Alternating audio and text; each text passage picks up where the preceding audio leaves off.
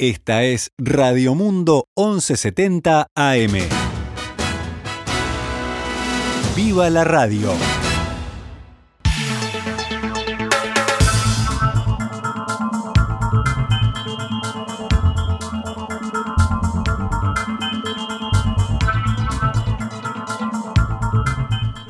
Doce horas, doce minutos, damos comienzo a una nueva edición de Noticias al Mediodía en este lunes primero de noviembre del año 2021. Esta primera edición del penúltimo mes del año, donde actualizamos la información para todos ustedes.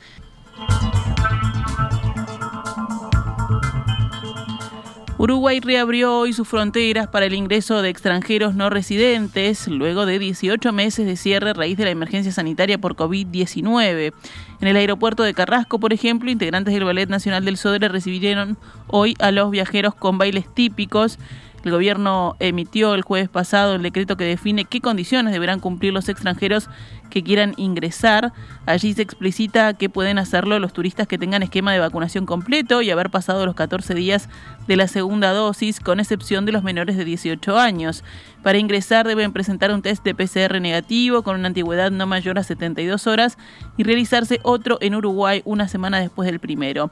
En el texto se explicita que no es necesario que cumplan con las medidas de aislamiento social preventivo obligatorio, es decir, la cuarentena. La declaración jurada exigida para ingresar al país se debe hacer de forma electrónica para dotar al procedimiento de mayor eficiencia, según señala la norma. Además, los extranjeros deben disponer de cobertura de salud en Uruguay. En Colonia, una de las puertas de entrada de turistas argentinos al país, se están viviendo estas horas con mucha expectativa y se espera recuperar pronto el nivel de visitantes que se tenía previo a la pandemia, según dijo el jefe del puerto, Luis Fontes, esta mañana en perspectiva. El puerto de esta ciudad recibía al año unos 2.250.000 turistas y, producto de la situación sanitaria, tuvieron que detener las actividades desde marzo hasta septiembre de este año última semana de septiembre, ahí tuvimos un movimiento de un buque por día hacia Buenos Aires y bueno, ahí movimos 707 pasajeros y 221 vehículos en los 5 o 6 días que hubo de septiembre.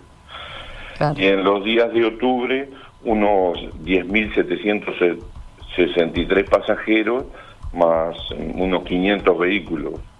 Eh, es como se dice, estamos empezando a caminar, ¿verdad? Y bueno, comparado con mover 15 o 16 mil personas diarias, eh, nos extraña, pero bueno, no estamos tratando de que empiece a funcionar esto.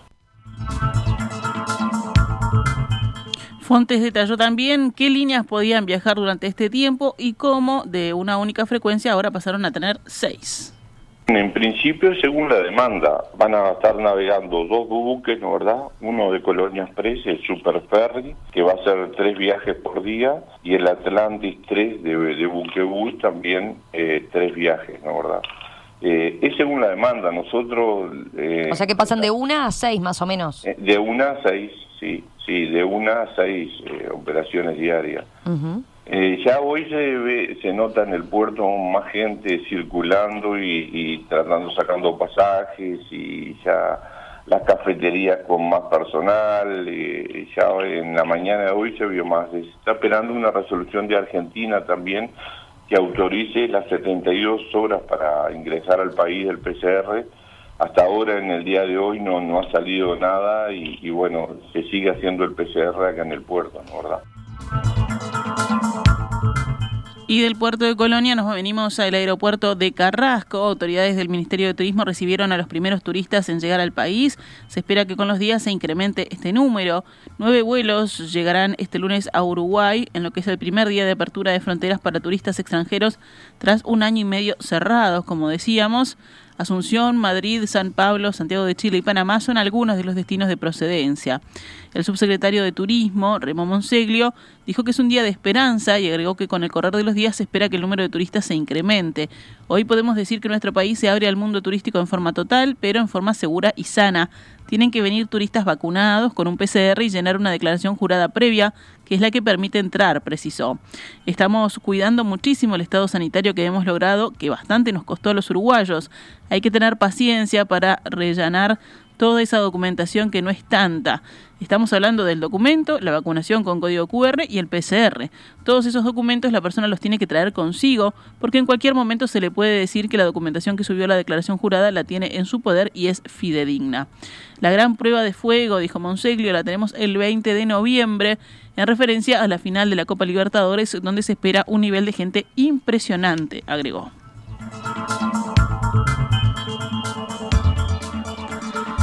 Si vamos con los datos de la emergencia sanitaria, este fin de semana siguió aumentando la cantidad de casos activos de COVID-19. Ayer había 299 más que el jueves. El monitor oficial diario reportó anoche 2.258 personas cursando la enfermedad, 21 de ellas en cuidados intensivos. Ayer falleció una persona con coronavirus, el sábado ninguna y el viernes una. Este domingo fueron detectados 181 casos nuevos en 6.884 análisis, lo que da una tasa de positividad del 2,63%. El índice de Harvard siguió incrementándose hasta situarse ayer en 7,08 contagios nuevos diarios cada 100.000 habitantes en los últimos siete días. La Valleja se convirtió desde el viernes en el primer departamento del país en zona roja después de casi tres meses y medio. Actualmente sigue en ese nivel de riesgo, pero ahora con 25,62, es decir, que retrocedió respecto al sábado cuando marcaba 26,59.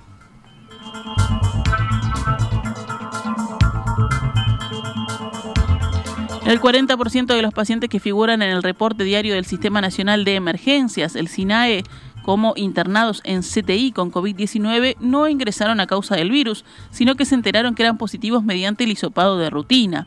La información corresponde a la Sociedad Uruguaya de Medicina Intensiva, SUMI, y fue consignada por el diario El País. Según el presidente de la SUMI, Julio Pontet, ese 40% significa un aumento en la proporción a causa de un fenómeno epidemiológico, pero no una novedad, debido a que eso siempre pasó.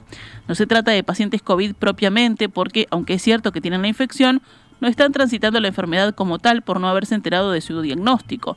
Los que sí lo hacen es con algunos síntomas leves, pero que nunca hubiesen ido al CTI por esto, sino que llegaron allí por otro motivo, como por ejemplo pasó con un herido de bala recientemente, explicó Pontet.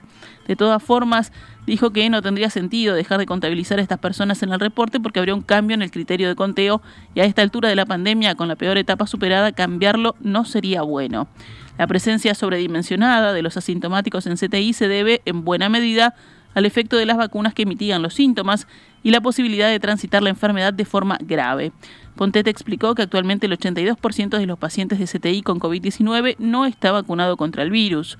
Quienes sí se vacunaron y están internados por el virus no integran ese 40% que ingresó asintomático, sino que tienen comorbilidades importantes que son las que motivan su ingreso.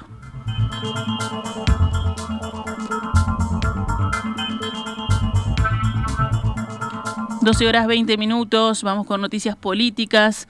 El sector nacionalista Todos hacia adelante, que lidera el presidente Luis Lacalle Pou, realizó este fin de semana su Congreso Nacional con la participación de varios ministros y subsecretarios.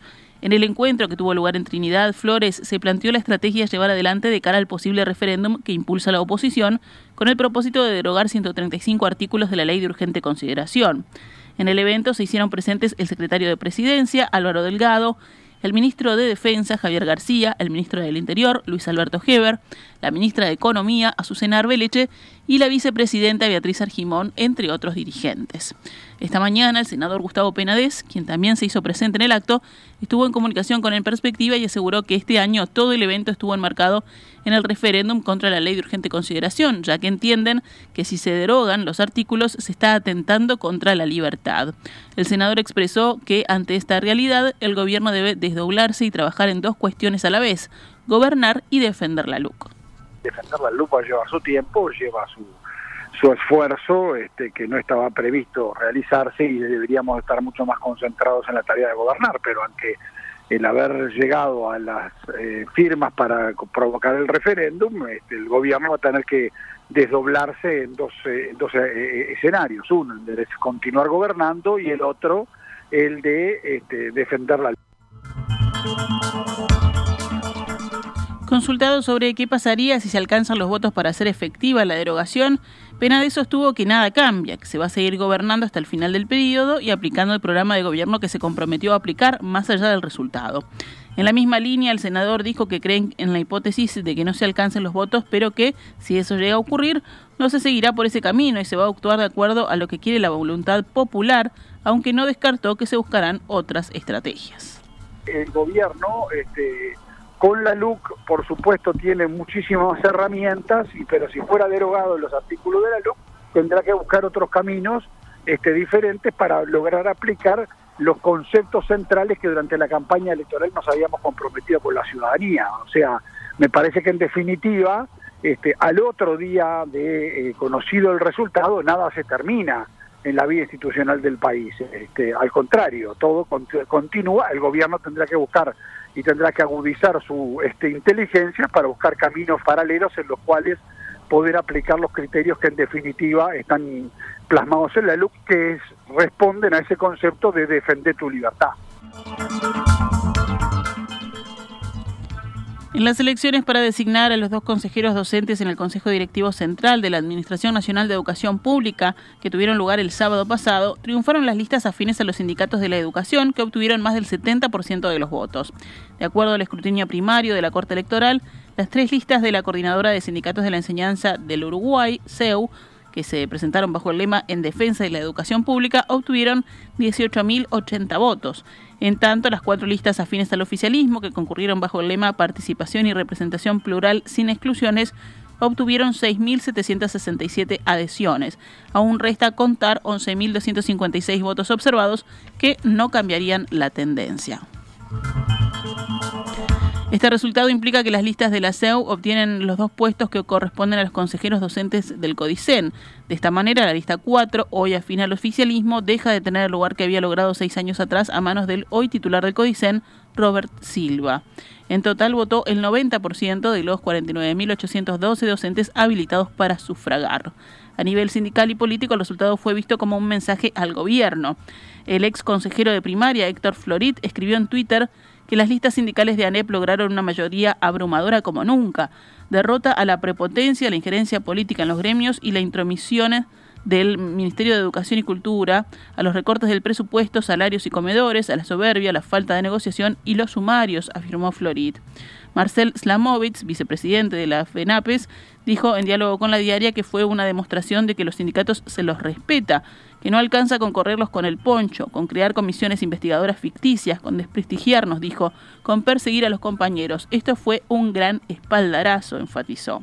Sebastián Sabini, diputado del Movimiento de Participación Popular, Frente Amplio y docente de secundaria, escribió en Twitter que los trabajadores y las trabajadoras de la educación dieron un mensaje claro. Estas políticas educativas no van más. Votaron contra la persecución al que piensa distinto, la reducción salarial de grupos y horas, la estigmatización, la nula participación y la nefasta look, publicó Sabini.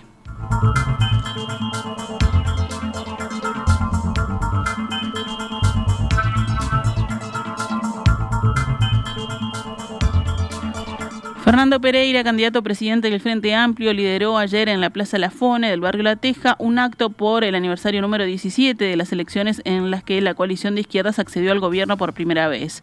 Pereira focalizó su intervención en la ley de urgente consideración, una parte de la cual el Frente Amplio intentará que sea derogada a través de un referéndum. El expresidente del PITCNT en rueda de prensa preguntó. ¿Ustedes cómo están? ¿El Uruguay está mejor o está peor? Empeoró su déficit fiscal, empeoró su pobreza, empeoró su pobreza infantil. ¿Por la LUC o por otros motivos? Por la LUC, entre otras. Esos eran los cuestionamientos que hacía Pereira en declaraciones a la prensa. También dijo que para conocer la LUC hay que estudiarla, pero la sociedad no pudo hacerlo porque se discutieron en 90 días 476 artículos. Rafael Michelini, integrante de la Comisión Nacional Pro Referéndum, en diálogo con la diaria, dijo que de ganar el sí a la derogación, ningún gobierno de derecha o de izquierdas va a mandar una ley de urgente consideración con 40 leyes adentro, cosa que la Suprema Corte de Justicia debió declarar inconstitucional y que el pueblo va a poner las cosas en su lugar. Cerramos el panorama nacional con otras noticias. Dos jóvenes de 22 y 24 años fueron asesinados a balazos en la noche del sábado en el Cerrito de la Victoria. Cuando la policía llegó a la intersección de las calles Francisco Pla y Juana Costa, alertada por denuncias de escucha de varios disparos, encontró a las dos víctimas ya sin vida dentro de un auto. El joven de 24 años tenía tres antecedentes penales y el de 22 años uno estaba requerido por rapiña a una casa de familia.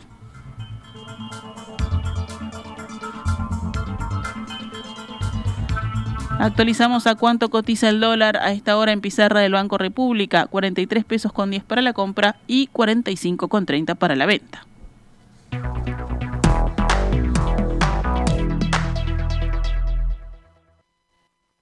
Esta es Radio Mundo, 1170 AM. ¡Viva la radio!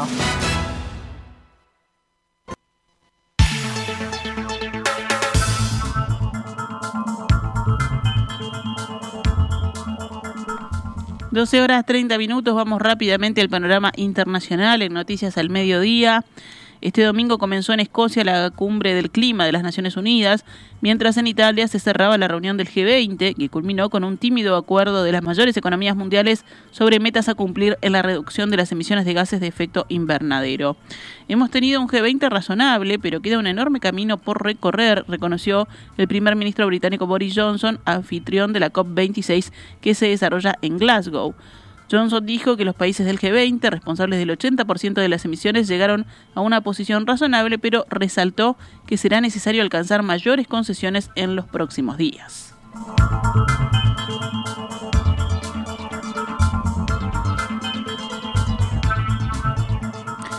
¿Qué dijo Johnson? Debo ser claro, si Glasgow falla, entonces todo falla. El Acuerdo de París se habrá derrumbado. El único mecanismo viable del mundo para hacer frente al cambio climático estará debajo de la línea de flotación. En este momento el Acuerdo de París y la esperanza que vino con él es solo un pedazo de papel, necesitamos llenarlo con progreso real. Se considera que este encuentro es una de las últimas oportunidades para que el mundo se comprometa a limitar a 1,5 grados el calentamiento global en este siglo. Al inicio de la cumbre, la Organización Meteorológica Mundial advirtió en un informe que los siete años entre 2015 y 2021 son probablemente los más cálidos registrados hasta la fecha y advirtió que el clima entra en territorio desconocido.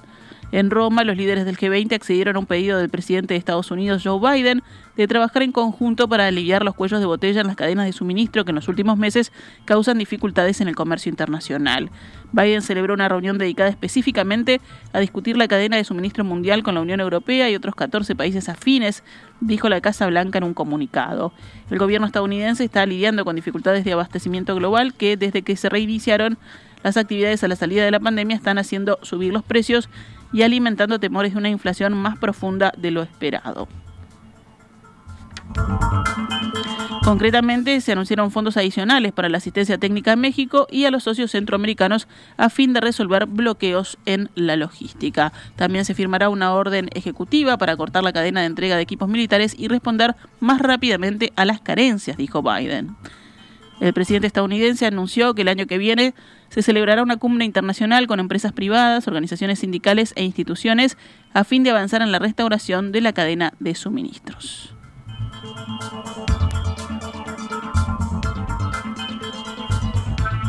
Si volvemos a Glasgow, esta mañana en contacto con En Perspectiva, René Castro, ex canciller, dos veces ministro de Ambiente de Costa Rica y actual participante de la COP26, aseguró que hay muchas expectativas sobre esta cumbre porque hay necesidad de avanzar rápidamente en los temas que competen al clima y calentamiento global. Eh, veo una intención de avanzar más rápido y más intensamente y, eh, además incluyendo más sectores. Eh, pero algo que antes no existía es que ahora todos somos actores, como porque como dije antes, en los próximos 10 años las ventajas están en, opciones basadas en la naturaleza y esas no están disponibles en los países desarrollados con más caras. Por ejemplo, usted podría hoy reinyectar CO2 proveniente del petróleo a pozos profundos, eh, mezclarlo con agua nuevamente y, y, convertirlo en roca. Eso se puede hacer, pero eso vale dos mil dólares por tonelada, mientras que las opciones basadas en la naturaleza valen 100 veces menos. Eh, eh, ¿Cuánto habrá de negociación y de habilidad y cuánto de altruismo? Es parte de lo que eh, nos contestará esta cumbre en los próximos días. En la misma línea, Castro aseguró que hay deseo y sensibilidad sobre la temática, por lo que prevé que se llegue a un acuerdo sobre los distintos asuntos a tratar. Siento un ambiente cargado de deseos de hacer algo y siento a los jóvenes del mundo vigilantes. Y, y los presidentes y los negociadores son muy sensibles a eso. Cerramos con una internacional pero que involucra a nuestro país. En Holanda las autoridades incautaron una cantidad récord de cocaína en el puerto de Rotterdam que estaba escondida en dos contenedores cargados con bolsas de soja. Según consignó el diario El País, el contenedor partió de Paraguay y fue transbordado a otro barco en Uruguay, según informó la Fiscalía de los Países Bajos. En total se incautaron casi 4.200 kilos de cocaína, lo que implica la mayor cantidad de drogas incautada en una operación policial en lo que va del año. El destino de la droga era Portugal y con un valor estimado de 313 millones de euros. En deportes, el clásico terminó empatado, con lo que Peñarol sigue líder del torneo clausura y de la tabla anual, aunque en este último caso con el mismo puntaje que Plaza, pero con mejor diferencia de goles que el equipo de Colonia. La novena fecha del clausura tuvo estos resultados. Bueno, Peñarol y Nacional empataron 0 a 0. Fénix cayó ante Cerro Largo 4 a 1.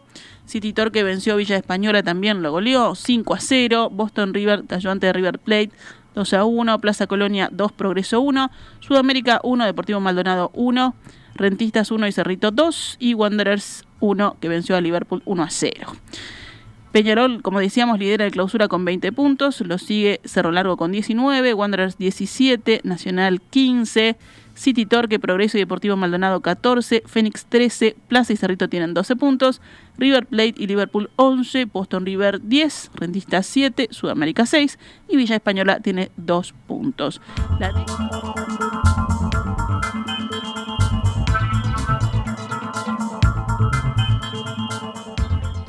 La décima fecha se disputará a partir de mañana. Martes, miércoles y jueves irán los partidos de una nueva fecha de clausura. Esta es Radio Mundo, 1170 AM. ¡Viva la radio!